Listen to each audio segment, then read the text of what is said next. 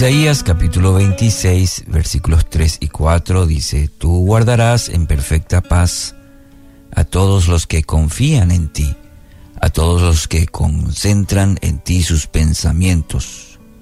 Confíen siempre en el Señor, porque el Señor Dios es la roca eterna.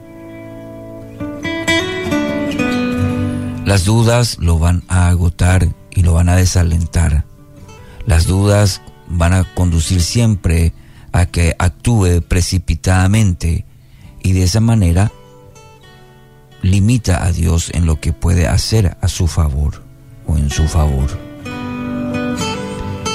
Y usted podría tener los mejores argumentos para estar este tiempo desesperanzado, pero quiero animarle en este día, recordarle que su ayuda proviene de Dios, que le ofrece perfecta paz. No es una paz que ofrece el mundo, con todas sus ofertas hoy en día, una aparente eh, paz. Pero estamos hablando de una perfecta paz, la que justamente el texto de el profeta Isaías dice, tú guardarás en perfecta paz. Qué lindo paz no significa estar en un lugar sin ruido, sin problemas, sin trabajo duro o sin dolor. Paz significa estar en medio de todas estas cosas y aún así mantener calma en el corazón.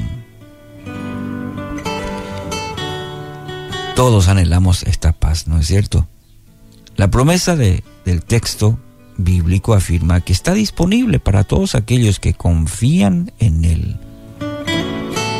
El texto dice, tú guardarás en perfecta paz a quién, a quiénes, a todos los que confían en ti, los que confían en ti. Hay una promesa y está el condicionante. Es aquellos que realmente depositan toda su confianza en el Señor. Aquellos que deciden concentrar todo su pensamiento en, quién es Dios y lo que Él puede hacer en cada una de nuestras vidas, en nuestra circunstancia. No podemos evitar la crisis. ¿sí?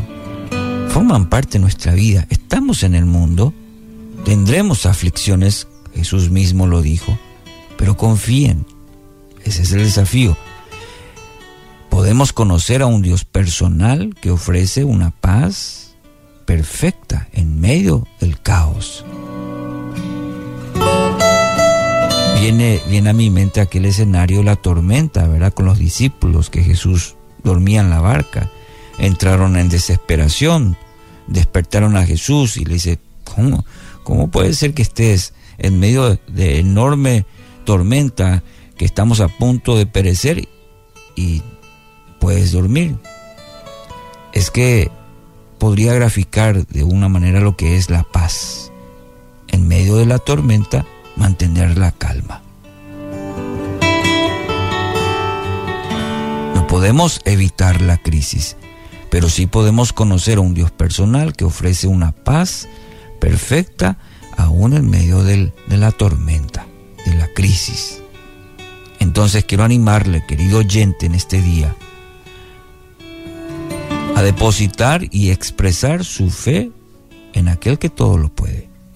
Alabarlo hoy, alabarlo en medio, en medio de toda circunstancia por su poder y darle gracias porque lo va a guiar, lo va a guiar hasta el final. Tenga la certeza que le dará su espíritu de poder, de amor y dominio propio en medio del caos. Hoy, en el nombre de Jesús, experimente esta paz. Entregue, entregue su vida a Dios para que pueda experimentar esta, esta paz que el mundo no da, que el sistema no da, que ninguna otra cosa fuera de Dios, aquel que lo creó a usted, le puede dar. Está disponible. Se toma, se vive, se experimenta como entregando nuestra vida a Dios. Mantenga sus pensamientos y su confianza en Él. y empiece a caminar por el sendero de la paz que solamente Cristo le puede dar.